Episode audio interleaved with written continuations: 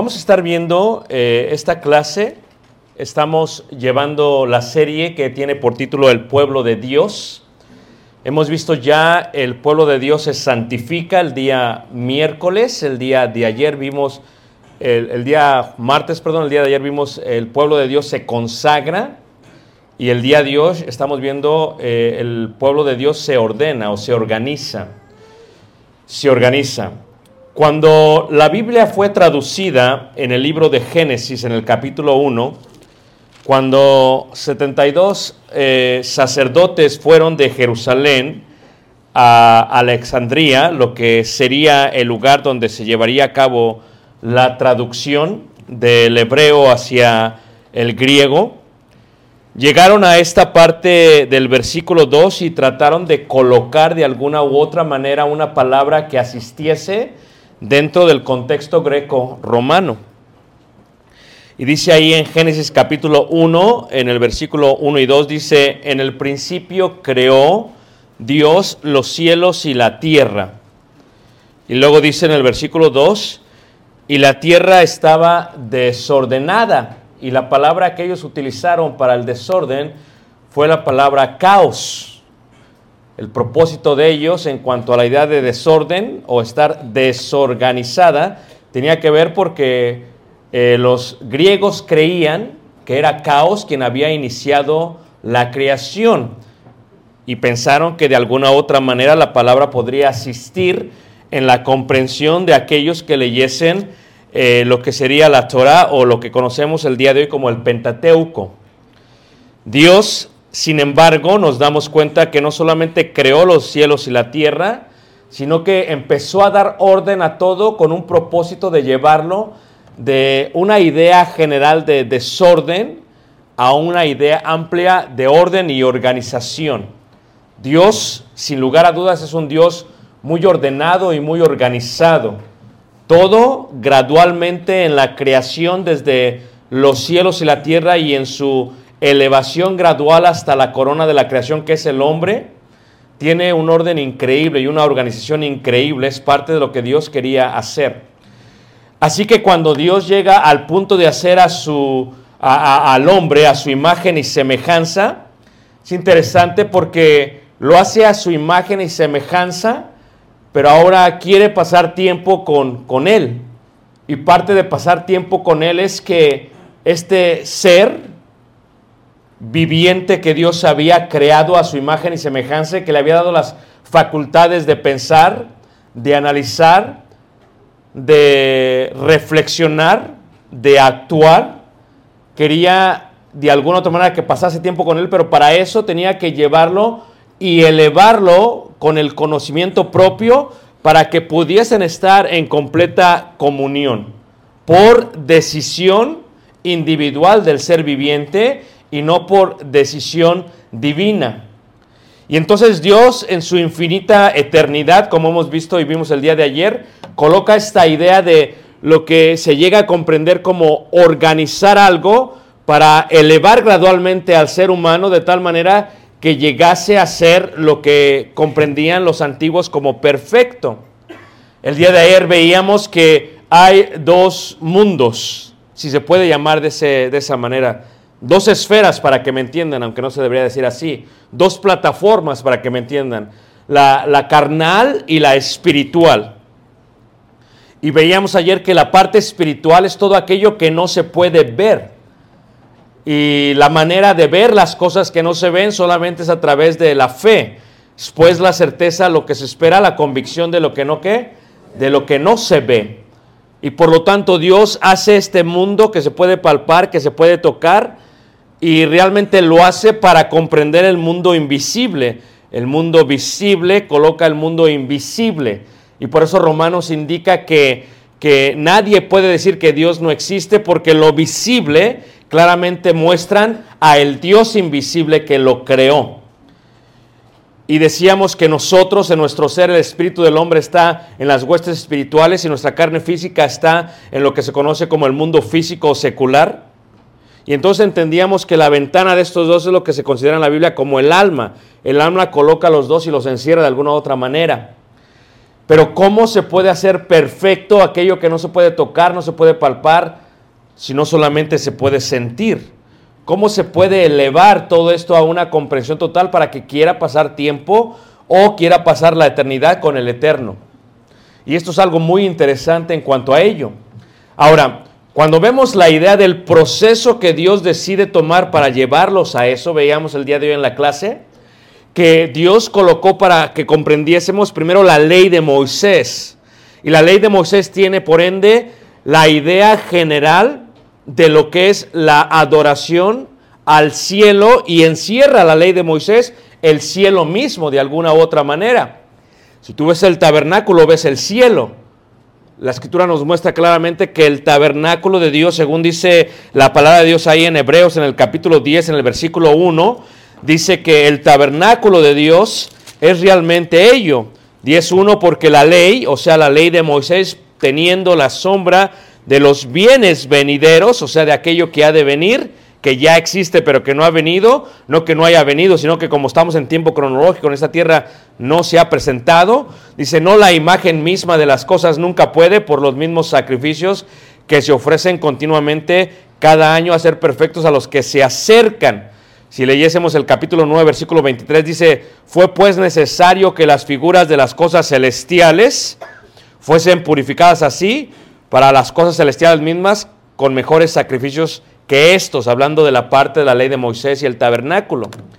Pero entre la ley de Moisés y entre la ley de Cristo o entre la iglesia del Señor reino, hay una pausa. Hay lo que se le conoce como una transición de preparación. Esto es, cuando la ley de Moisés llega de alguna otra manera a su fin es en la cruz de Cristo, según lo explica Romanos 10. Pero cuando se cierra el libro de Esther, en el capítulo 10 hay un versículo que menciona algo interesante en cuanto a los judíos y la preparación de ellos mientras estos estaban en cautividad. Esto es, que una vez que el templo es destruido por Babilonia y el pueblo llevado por Asiria y por los de Babilonia en cautividad, ya el pueblo de Dios no puede darle a Dios de alguna otra manera sacrificio porque solamente se puede hacer en el templo. Y la idea del sacrificio tiene que ver con la perfección.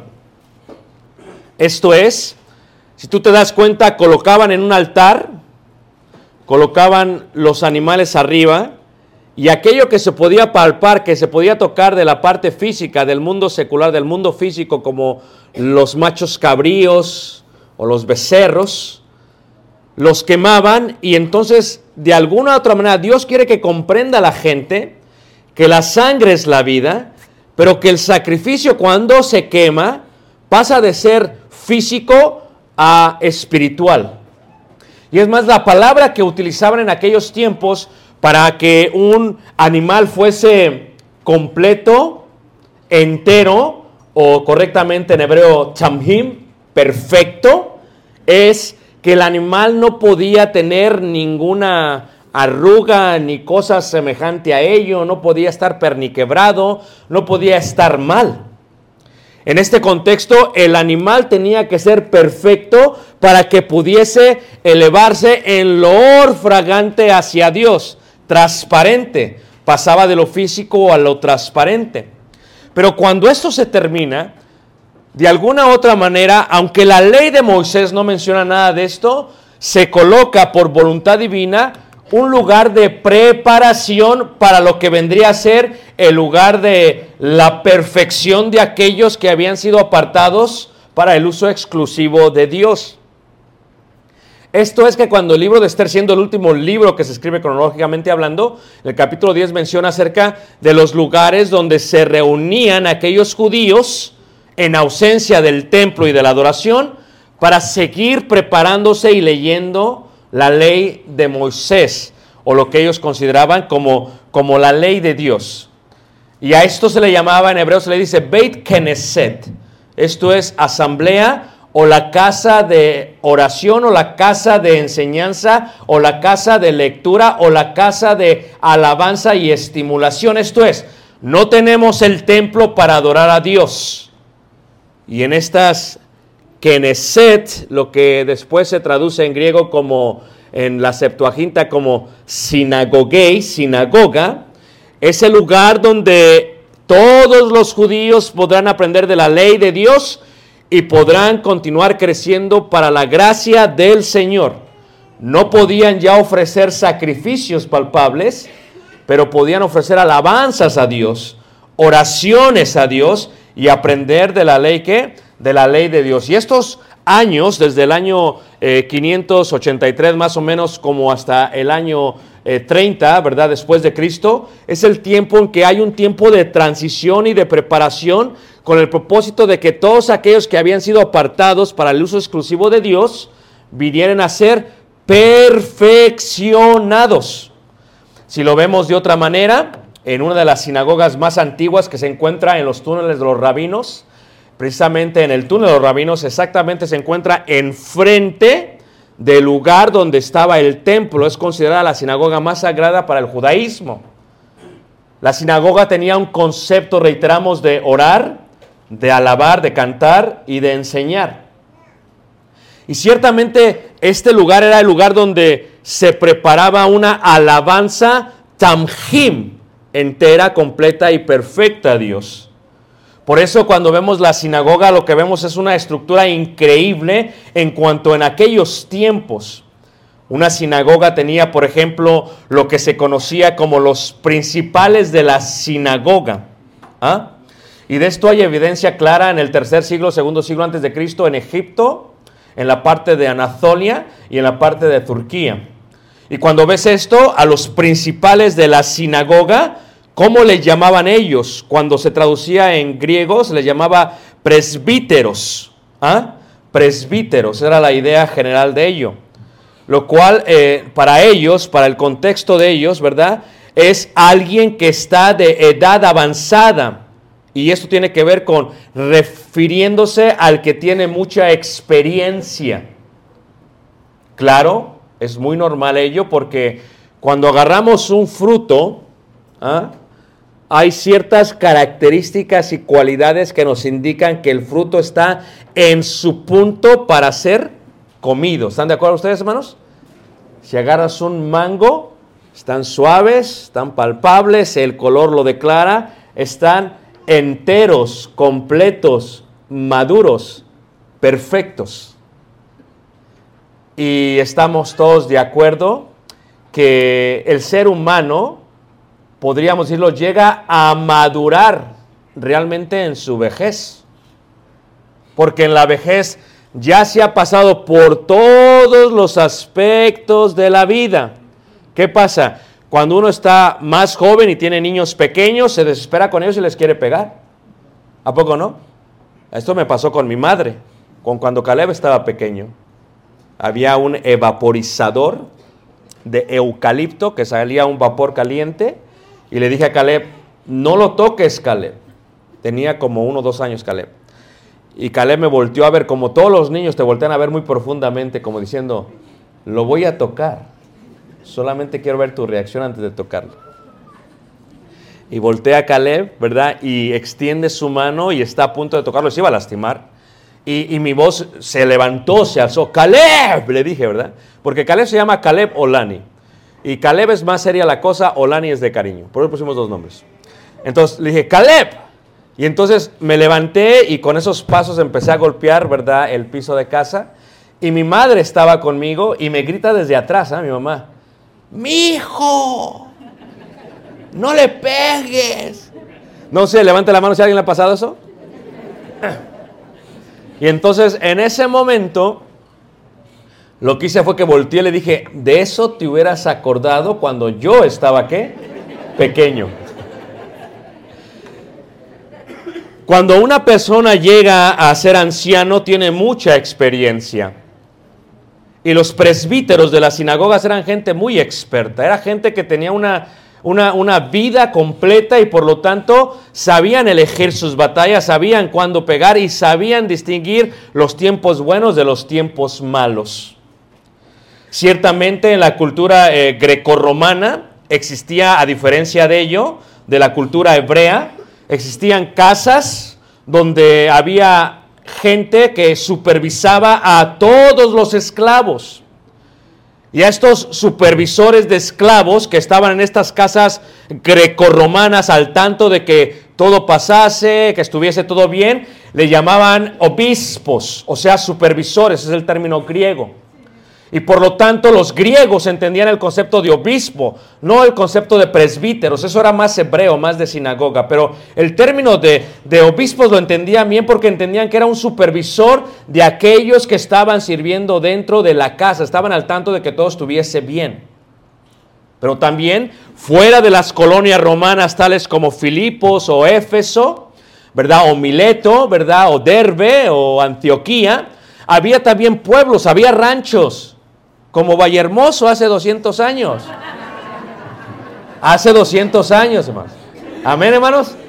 Porque ahora es una ciudad hermosa. Amén, hermanos. ¿Me recuperé o no?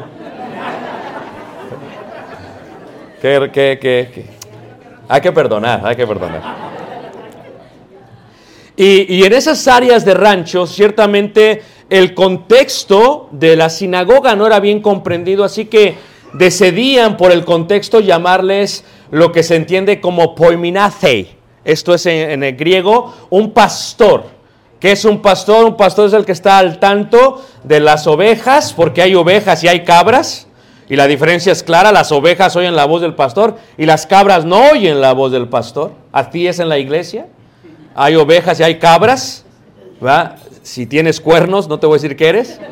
Pero pero hay gente que obedece y hay gente que no obedece. Y entonces, dentro de las sinagogas, y la sinagoga se empleaba claramente en un lugar, se le llamaba presbíteros, esto es ancianos, o el principal de la sinagoga. Cuando tú lees el libro de Hechos y llegas a la parte que dice el principal de la sinagoga, se refiere realmente al presbítero, al anciano, una persona de mayor edad.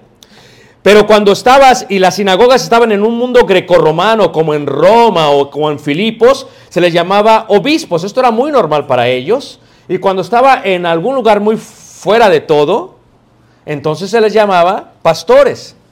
Esa era parte de lo que estableció la sinagoga con el contexto de cuidar toda la casa de Israel para que la casa alabase, enseñase, aprendiese en forma completa, entera o perfecta. En este contexto no solamente había ello, también en la sinagoga había aquellos que se les consideraba los uperetes. ¿Qué es un uperete? Un uperete es el siervo o el ministro o lo que se le conoce en el Nuevo Testamento como el diáconos. Porque diácono es una palabra compuesta por dos, casa y servicio. La palabra realmente significa en el griego co- correcto es aquellos que levantan el polvo. Es lo que significa la palabra correctamente. ¿Por qué? Porque el siervo cuando está limpiando está levantando qué? El polvo está normalmente está limpiando. Es el contexto profundo de la palabra diáconos. Y en una sinagoga había principales de la sinagoga y había también siervos o ministros y luego venía aquellos que enseñaban. Eh, cuando damos esta, este seminario, hablamos cerca de estos 400 años de oscuridad, les decimos a los hermanos, mira, en este tiempo lo que ocurría es que dos siglos antes de Cristo se forman los partidos políticos religiosos y vienen esto de los macabeos. Y la razón por la cual se forman es por la gran diferencia que tenían. Pero una cosa importante que se forman es porque los fariseim, o sea, los puritanos, los puros, como su nombre lo indica, eran aquellos que eran celosísimos de la ley de Moisés, de la ley de Dios. Y entonces eran los que estaban encargados de la educación de los maestros que iban a enseñar en la sinagoga. Eran para que me entiendan la MEP. De veras, enseñaban a los maestros que iban a enseñar en todas las sinagogas. ¿Querías tú ser a rabí? Porque en la sinagoga hay tres tipos de maestro. Está realmente lo que es el raboy, el rabí, eh, el raboni. Son tres. Es como en la escuela. ¿Ah?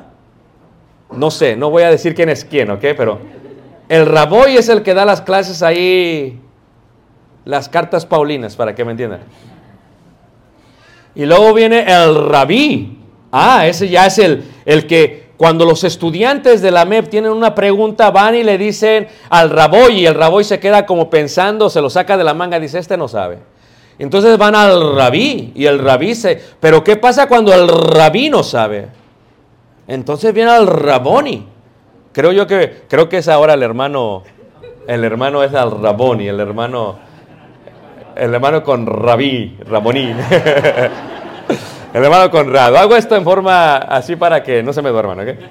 Entonces, ¿qué sucede, hermanos? Eh, pero en el tiempo que estuvo ahí, yo creo que la escuela, pienso yo que el hermano Samuel Solís fue uno de los rabones más grandes que había. O sea, se le preguntaba muchísimo, era un hombre de, de- que se le preguntaba por, por la experiencia y por el estudio y eso. Bueno, eso era el raboni. Por eso como la, cuando ve eh, la mujer, cuando una de las Marías ve y se acerca, ¿verdad? E- ella piensa que es el hortelano y cuando dice no me toques y reconoce que es Jesús, ya no le llama rabí, le llama raboni, mi raboni. Claro, es algo elevado. Y ellos, los fariseos, estaban encargados de colocar rabís en cada sinagoga y de revisar que enseñasen bien. Por eso no es raro que cuando Jesús empezó a enseñar, luego, luego estaban sobre él.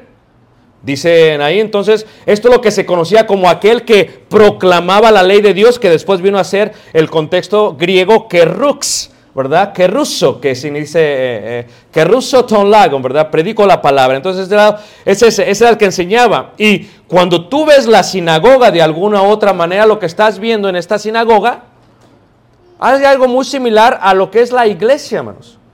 Es más, la palabra sinagoguei, reiteramos, viene de la palabra keneset, y keneset viene del, del vocablo kaleo, y kaleo viene de la palabra llamados o los que se juntan en una asamblea. Y claro, cuando este término se coloca en la idea general del griego, se coloca como eclesia. Esto es los que fueron llamados con un propósito a reunirse, o sea, una asamblea, eclesia. Por eso no es muy raro que cuando Pablo estuviese predicando en el libro de los Hechos y llegaba y toda la sinagoga se, se se- eh, se convertía, ya no se llamaba la sinagoga, se llamaba la eclesia de Cristo, de Cristos, claro, porque habían confesado que Jesús era qué? El Mesías. Y entonces cuando ves este contexto, ¿cuál era el propósito de la sinagoga? Tamjim, llevar a ese punto de perfección. Y cuando ves la iglesia, en Efesios en el capítulo 4, ves una gran similitud. ¿Ves la iglesia o el gobierno espiritual, como decían los hermanos? ¿Verdad? Hay diáconos, hay, hay presbíteros o ancianos o obispos o pastores, yo creo que ya entendemos este concepto, o que depende de dónde estés, como se les llama, ah, y hay maestros, o hay predicadores, o evangelistas. ah. Dice Efesios capítulo 4 en el versículo 11, dice, y él mismo constituyó a unos apóstoles, fíjate, orden, Dios es ordenado, primero es Jesús la roca, y luego apóstoles número uno, luego profetas número dos, luego evangelistas número tres, luego pastores, número 4, y luego maestros, número 5. O sea, aquí se ve constantemente la gran estructura y orden de parte de Dios para perfeccionar, dice en el versículo 12, a fin, o sea, ¿cuál es el objetivo? A fin de qué? De perfeccionar. Pero aquí hay un contexto interesante. Porque cuando hablamos con, la idea de perfección, eh, eh, mi maestro griego lo decía, en la, eh, maestro de la Universidad de Judson decía, mira, el problema con los occidentales, esto es literalmente de Grecia para acá, es que vemos las cosas al revés. Y es un concepto que es difícil comprender porque así crecimos y así hemos vivido. Pero los orientales lo ven de otra manera. Y esto es, cuando tú piensas en perfección, piensas en que no comete ningún error. Levanta la mano si están de acuerdo con eso. Eso decía el hermano, el hermano Salvador correctamente decía, es que el hecho, tú, tú piensas que un anciano que va a ser constituido o establecido debe ser una persona que no cometa errores. No, no, hermano, no es así. O sea, porque el único que no ha cometido errores es Jesús. Y aún después de ser anciano va a cometer errores. No es perfecto, hermanos. Claro, la diferencia es que no va a cometer tantos errores como comete otra persona. En este sentido se entiende la idea de la palabra perfección o perfección. Es un término realmente griego que se utilizaba en la parte de las Olimpiadas. ¿Qué hacen las partes de las Olimpiadas? En las Olimpiadas se el término de, de, de qué? De perfeccionar. Pero aquí lo que vamos a perfeccionar, a fin de perfeccionar, dice ahí, a los santos. Los santos se perfeccionan no en la parte física, sino en la parte espiritual. Esto es un contexto muy complicado. ¿ah? Esto es, porque perfección era el objetivo de la constitución de posiciones de los santos. ¿Qué decir esto? La palabra perfeccionar es del griego kata, y kata siempre es al fin, catartismos, y se utilizaba en el contexto de la condición física del cuerpo. O sea, iba una persona a participar en las Olimpiadas, ciertamente la persona estaba fuera de condición que física, lo tenías que llevar a la catartismos, esto es, lo tenías que perfeccionar, que estuviese apto, esto es, que estuviese a una condición y llevarlo a una aptitud física, con condición de poder ejercitarse para participar en los Juegos ¿qué? Olímpicos. Por eso el apóstol Pablo cuando le escribe a Timoteo, porque cuando uno es joven, pues quiere hacer mucho ejercicio porque se quiere poner bien qué. Hermano, no lo digo por ti, hermano Mar, pero me, refiero, se quiere poner fuerte, ¿no? Marcado. Eh, entonces, ¿qué pasa? Te quieres poner así porque vanidad de vanidad, dijo el predicador, pero para llegar así hay un contexto amplio de ejercitarte constantemente. Y, y era muy, era una, es una gran tentación porque mucha gente se pierde eh, en el fisiculturismo. Es más, cuando hablamos de las Olimpiadas, eh, estaba prohibidísimo para las mujeres ir a ver las Olimpiadas porque los jugadores estaban desnudos. Y de alguna otra manera esto era impropio, claro, para las mujeres cristianas ir a ver las Olimpiadas, porque lo que viene era gente desnuda, se echaban aceite y tenían unos cuerpos increíbles, pues se hacían ejercicio todo el tiempo. Entonces, Pablo utiliza esta palabra para decir, ok, ¿para qué se colocó la iglesia? Pero ¿para qué se ordenó, se organizó la iglesia? El fin es perfeccionarnos, perfeccionar a los santos, o sea, llevarnos a una aptitud completa, esto es, llevarnos a ver las cosas que no se ven. Dice Pablo a Timoteo, el ejercicio corporal, dice, para pocos qué? Provechoso. O sea, ¿cuánta gente no se mete y se mete? Y hay hermanos, ¿eh? También, ¿eh?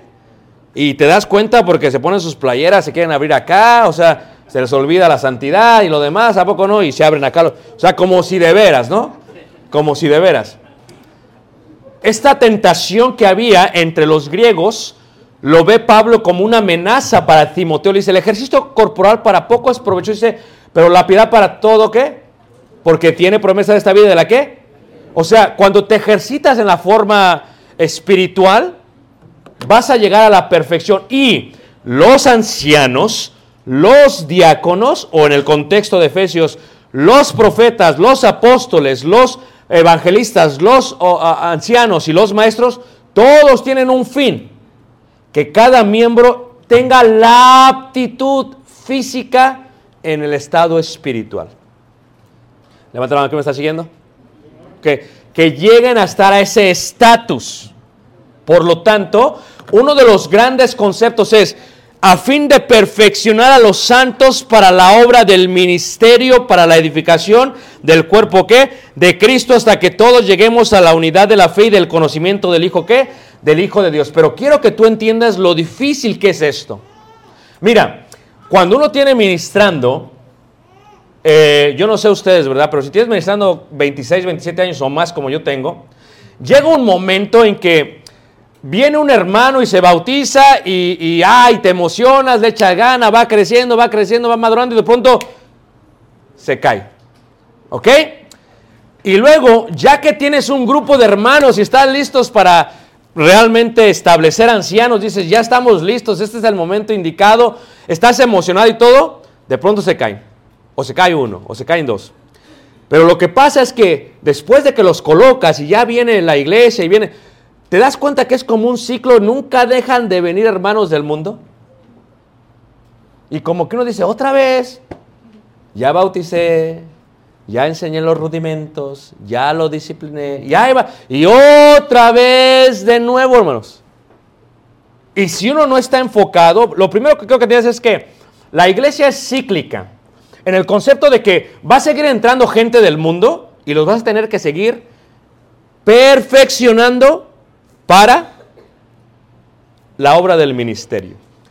Pero ¿en qué contexto? Algunos siembran y algunos riegan, pero el crecimiento solamente lo puede dar quién?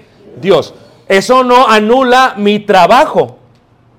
O sea, ciertamente te van a desanimar, no puedo creerlo, como dijo el apóstol Pablo, para que no haya trabajado en vano. Sí, a veces tú dices, tanto tiempo en el Evangelio, y tú me sales que cantas con el mariachi. Por favor. O sea, quiero que entiendas este concepto. O sea, el concepto es que la gente va pasando de una parte muy carnal a una parte espiritual, de ver el mundo físico a ver el mundo espiritual. Y esto era muy difícil para los griegos y para la iglesia primitiva. ¿Por qué? Porque, hermanos, ellos vivían en el mundo. Siempre he dicho que hay una ventaja y una desventaja de aquellos que crecen en la iglesia y que nacen en la iglesia. ¿Cuál es la desventaja? Yo no nací en la iglesia, yo no crecí en la iglesia, yo viví la vida antes de llegar a la iglesia. Y déjame decirte que hay una ventaja y desventaja. ¿Cuál es la ventaja? La ventaja es que ya no te da tentación. ¿Por qué? Porque uno ya sabe lo que es. Pero cuando un joven crece en la iglesia, nace en la iglesia y oye del ritmo, ¿a poco no? Empieza a oír, ayer yo estaba y decía, tum, tum, tum, y dices, ¿qué está pasando? Le llama la atención. Si nunca ha tomado, le llama la atención. Si nunca se ha drogado, le llama la atención. Si nunca ha fornicado, le llama la atención huir de las pasiones juveniles. Entonces, el tiempo en que ellos vienen a la iglesia, los vas a llevar con mucha paciencia a esa parte de la Tamjim, entero, completo, perfecto. Va a seguir cometiendo errores, hermanos. Todos cometemos errores, pero quieres llevarlo a ese lugar y la iglesia tiene ese propósito. Era muy difícil porque el tipo de vida que ellos tenían antes es una vida complicada, hermanos. Yo no quiero aquí preguntar ni hacer sentir nada de mal, pero me imagino que entre ustedes hay algunos que eran bien borrachos, hermanos. No sé. No voy a decir que levanten la mano, para tampoco quiero que... o sea, pero el apóstol Pablo cuando le escribe a Corintios se da cuenta del esquema, del ambiente, de todo esto y dice, ¿cuántos de ustedes antes de esto? Dice, no erréis. ¿Por qué? Porque muchos de ellos querían seguir teniendo su vida mundana. Y dice, no rey, dice, los injustos no heredarán el reino de los cielos. Y el problema es que la iglesia, los maestros de la iglesia, estaban ignorando lo que estaba pasando. Dice, ojalá reinases, dice, para que reinase yo con vosotros. Dice, pero vosotros estáis envanecidos. Había un joven que estaba fornicando y lo tenían como si nada. Había gente que tenía divisiones, las tenían como si nada. No había orden. Y la iglesia se, organiza para perfeccionar a los santos. Cuando alguien anda mal o anda en tinieblas, tenemos que ayudarle a ver la, la parte espiritual. Y para eso se organiza una iglesia para perfeccionar a quienes?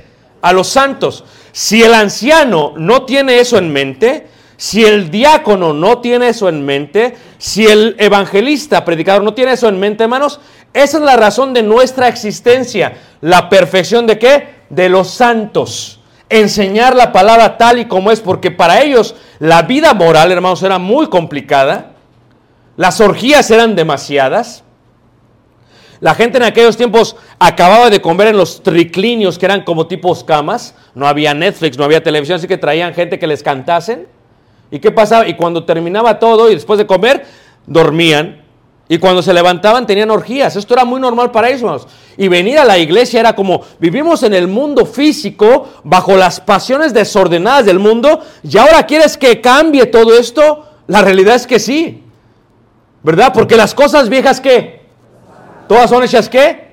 Pero esto era difícil. No solamente el aspecto moral, el aspecto, el aspecto de la idolatría era increíble, hermanos. O sea, ellos comían literalmente sacrificios para los ídolos. Para los ídolos. Por eso siempre que estoy allá en Ciudad de México, ahí por en noviembre, le digo, ¿este tamal de, de, cuán- de qué es? ¿Es de la Candelaria o qué? No, no, hermano, no, hermano, es porque ni recalentado te lo como. E- Esto tiene que ver con un celo de la comprensión.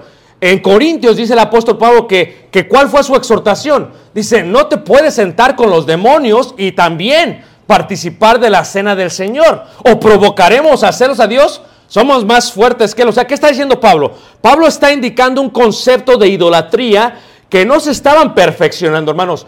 Dejar pasar la mentira, dejar pasar la falsa doctrina, Dejar pasar, como decía nuestro hermano Héctor, una doctrina enfermiza contamina. Y de tal manera que una persona enferma nunca puede crecer a perfeccionarse. Nunca puede crecer a perfeccionarse. El otro término que utilizan aquí es la edificación. Y aquellos que trabajan en la construcción saben esto. Es importante que el cimiento esté bien y que cada ladrillo sobre ladrillo esté bien porque de otra manera se cae. El apóstol Pablo explica en la primera carta de Corintios 3 de otra manera, dice, cuando alguien de ustedes va a hacer una casa, nadie puede poner otro fundamento que, que ya está puesto, el cual es Jesucristo. Dice, pero ¿qué material vas a utilizar? Dice, algunos utilizan qué? Hojarasca, y algunos utilizan madera, y algunos utilizan oro. Y nosotros, dice, cada uno mire cómo qué, sobreedifica. Nosotros, hermanos, estamos aquí para servirles a ustedes con tal de llevarlos a esa perfección en el crecimiento que solo puede dar quién? Dios. Pero es importante esto, hermanos. Por eso el ministro tiene que estar totalmente libre de conflictos. Porque si tienes un evangelista o un anciano pagano, la iglesia va a ser pagana. Y por eso el ministro dice, ejercítate en la piedad, dice, porque para todo es que provechoso. Entonces, ¿qué contexto tiene? ¿Cómo puede llegar una persona a esa perfección? Cambiar la idolatría por el Dios verdadero. Este era un concepto que ellos tenían. Era muy difícil para ellos esto, hermanos, porque estaban expuestos a la inmoralidad, hermanos. ¿Cuántos de ustedes no conocen gente inmoral, hermanos? El problema es cuando esto se empieza a meter a la iglesia y no se hace nada. Claro, un poco de levadura leuda qué? Toda la masa, decíamos el primer día. ¿Y qué sucede, hermanos? Si una persona no es corregida, si una persona no es disciplinada, toda se leuda, toda se infla, todos se creen muchísimo. ¿O no es así? Es el pecado eterno. El diablo cayó ¿por qué? Porque quiso hacer su palacio, su trono con el Altísimo. No, espérate tantito. Se elevó. De ahí tiene que ver con eh, una de las primeras, primeras fiestas judías. La fiesta de los panes sin levadura. ¿Por qué? No puede tener levadura porque te inflas, te la crees mucho, se te sube la cabeza. Y el punto más esencial que podemos aprender de Jesús es la humildad. Si se te sube la cabeza, estás perdido. Por eso Pablo dice a los filipenses, dice que hagáis todo, no por contienda ni por vanagloria, sino que tengamos el mismo sentir que hubo en Cristo Jesús, el cual tiene que ver con qué? Con la humildad. Pero cuando una persona reprendida, en este caso de la inmoralidad o de algo que está haciendo mal, tiene una opción, tiene una decisión.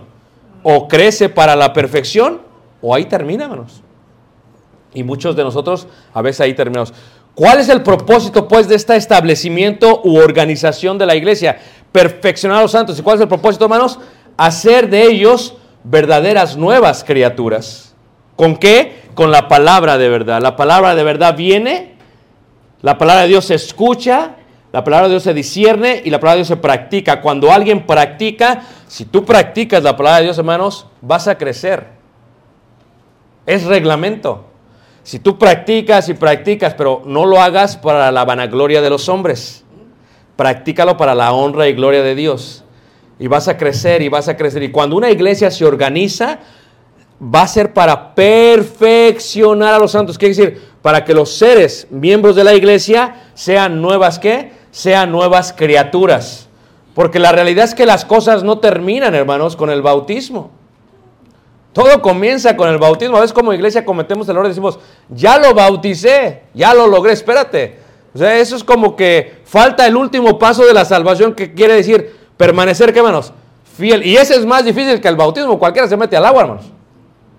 Pero preservar y preservar y preservar y preservar es difícil. Ahora, ¿para qué viene uno? Viene uno para que nos sirvamos unos qué? A otros. Es el punto. Dice hermano, ¿cómo puede haber perfección en el servirnos? Sí, porque pues el que no sirve, no sirve, hermanos. Entonces, fíjate tú, para que una persona sirva, es bien bonito aquí como yo veo que, que un día están estos hermanos, un día estos hermanos, bien bonito, ¿a poco no? Pero ¿creen que no tienen sus problemas? Sí, yo no quiero, yo a las 10, de ahí en adelante porque quiero estar acá. Tienen sus problemas. Entonces, ¿qué pasa? Pero cuando lo hacen para la honra y gloria de Dios, hermanos, es como un sacrificio perfecto a quién? A Dios. Eso es estar entero en el servicio. Fíjate, los diáconos tenían que servir a las mesas. Es un don dado por Dios. Cada uno ministre conforme al don que Dios le ha dado. Y fíjate, no cualquiera puede servir, hermanos. Servir indica, ok, ¿qué necesita la iglesia? La parte de los diáconos es, yo me voy a enfocar en la parte secular, no para que estén bien secularmente, no para perfeccionarlos acá, pero necesitan la parte secular. De otra manera no podrán estar acá. Necesitan los recursos seculares para que puedan estar bien acá, para que puedan perfeccionarse acá. Y estos recursos seculares tienen que ver con qué? Con todo aquello que tiene que ver con este mundo, con la comida, con el techo, con el vestido. Y los diáconos se enfocan de esta manera. Pero por eso dijeron los apóstoles, no podemos dejar esto para hacer esto. ¿Qué es más importante? Yo tenía como 3, 4 años que no limpiaba el edificio. Y ya le dije a la iglesia, ¿eh? O sea, yo no tengo que estar barriendo. No porque no tenga que barrer o pueda barrer. Cada uno ministra conforme a su don. O sea, si yo barro, limpio el edificio, me quitas dos, tres horas que podía utilizar para orar y para estudiar la palabra. Y dice un hermano Carral, ah, pues eso cualquiera, yo quiero hacer eso también. Ándele pues, hágalo. Cambiemos. Y le aseguro que en un mes cambiemos otra vez, hermano. Porque esto no es fácil, hermanos. Es complicado. Prepárate un sermón a ver si es tan fácil. Ahí estás en la Biblia. ¿Qué hago? ¿Qué hago? Estás orando, pidiendo luz. Es increíble, es increíblemente difícil, hermanos. ¿Qué pasa? Los diáconos están con ese concepto. Pero luego viene la parte de los ancianos. Del maestro, del predicador. ¿Cuál es el punto de nosotros? Llevar a la perfección. No los perfeccionamos nosotros, los perfecciona Dios. Pero la palabra de Dios los lleva a toda la verdad. Dice la escritura que el Espíritu de verdad os guiaría a qué? A toda verdad. Y la verdad los va a santificar, los va a consagrar. Y el punto final es perfeccionar. Es el punto final de la vida, hermanos. Acabar, morir perfeccionados. Ahora dices, perfectos no. O sea que eh, eh, esté maduro el fruto. Que esté ya maduro el fruto para comer, hermanos. O sea, eh, dice el Espíritu Santo en Hebreos, ¿verdad? Dice, porque debiendo ser qué. O sea, por favor. O sea, si tú ya tienes más de un año en la iglesia, yo no tengo por qué explicarte que te reúnas todos los días de reunión. Oye, ya, ya, dale estirón. Si tú ya tienes más de un año, yo no tengo por qué decirte que tienes que ofrendar ampliamente, con generosidad. ¿O acaso cuando estabas en el mundo y estabas en la parranda y en la pachanga y estaba el DJ o los músicos, acaso no le estabas dando bien dado todo eh, al cuerpo? Y luego que decía el músico, ya me voy a las 12, ya me voy. Y decía, no, ¿cuánto cobras? ¿Cuánto más? Y, ahí- y sacabas y le dabas. Y el apóstol Pablo en Romanos dice, así como servían vuestros miembros a la inmundicia, ahora que sirvan a la justicia. ¿Para qué? Para la santificación. Entonces, todos nosotros tenemos que ver que tenemos que ya crecer y que tenemos que madurar, hermanos. Se trata de madurar. Muchos dicen, oye, ¿cómo le hacía el apóstol Pablo? Empezó la iglesia y ponía ancianos aquí. ¿Cómo le hacía? ¿A poco no? ¿Cuántos años tiene Matamoros? ¿Cuántas iglesias? O sea, ¿cómo le hacían? Bueno, primero, la mayoría eran judíos y no había problema. Pero cuando llegaron los griegos empezó a haber problemas. Porque los judíos ya tenían la sinagoga, ya saben cómo se hacía. Pero los griegos tuvieron problemas, hermanos. ¿Sabes qué? La razón por la cual no hay ancianos no solamente es por la culpa del predicador. Permítanme cambiarlo por un momento. Es por la culpa de los miembros. O sea, siempre salimos nosotros como el macho expiatorio. La culpa del predicador. ¿no? Que, ¿Tú crees que nosotros no queremos dejar de que nos ayuden? Sí, bueno, algunos sí no quieren, pero Pablo sí queremos. Pero si, si los miembros no maduran, hermanos, y el madurar es opcional. Repito, el madurar es opcional. Es opcional crecer cuando se toma escalón por escalón, escalón por escalón, desde un oyente hasta uno que va ¿qué? A enseñar. Oye, le digo a un hermano, yo no estoy, a- yo tengo que enseñarte, ya te lo dije como en 30 mil palabras y como en 200 sermones y 300 clases. O sea, ¿cuántas veces que te enseño lo mismo? O sea, tú tienes que darle estirón. Porque la perfección realmente se aplica con una persona. Regresemos al punto del ejercicio, ¿a poco no? ¿A poco no es difícil hacer ejercicio, hermanos? Eh, Porque duele. ¿A poco no empieza así? ¡Ah! Pues así en la parte espiritual duele. Cuando aplicas la Biblia duele. Pero espérate, después de que corres, después de unos meses, ya no qué, ya no te duele. Y en la parte espiritual, el punto esencial de todo esto, hermanos, es que todos unidos, juntos, como un cuerpo, crezcamos a la unidad de la fe, a la estatura del Hijo de Dios, Cristo Jesús. Y te quiero decir algo, esto es posible. Si eres humilde, es posible. Y si te aplicas, es posible. Dice el hermano, oye, las conferencias desde la mañana hasta la noche, nah.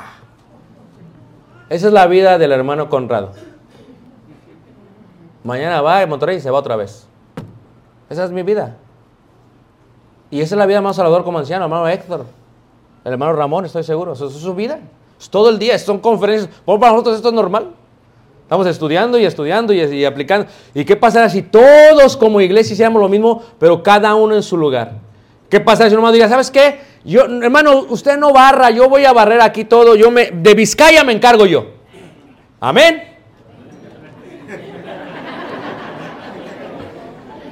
A eso me refiero, hermanos. La disposición no es la ignorancia, es la negligencia. El problema con nosotros es la iglesia. ¿Y qué pasaría si, hiciéramos todo eso, hermanos? La iglesia crecería, mira, de una manera que hermosa. Y los miembros, cuando vieran sus errores unos de otros, los verían aún perfectos, porque tendrían mucha misericordia. Y así se acerca un anciano con los miembros, dolidos, quebrantados. Los ve perfectos con la sangre de Jesús. Y sabe que tienen mucho por caminar, pero están dispuestos a llevarlos en sus brazos.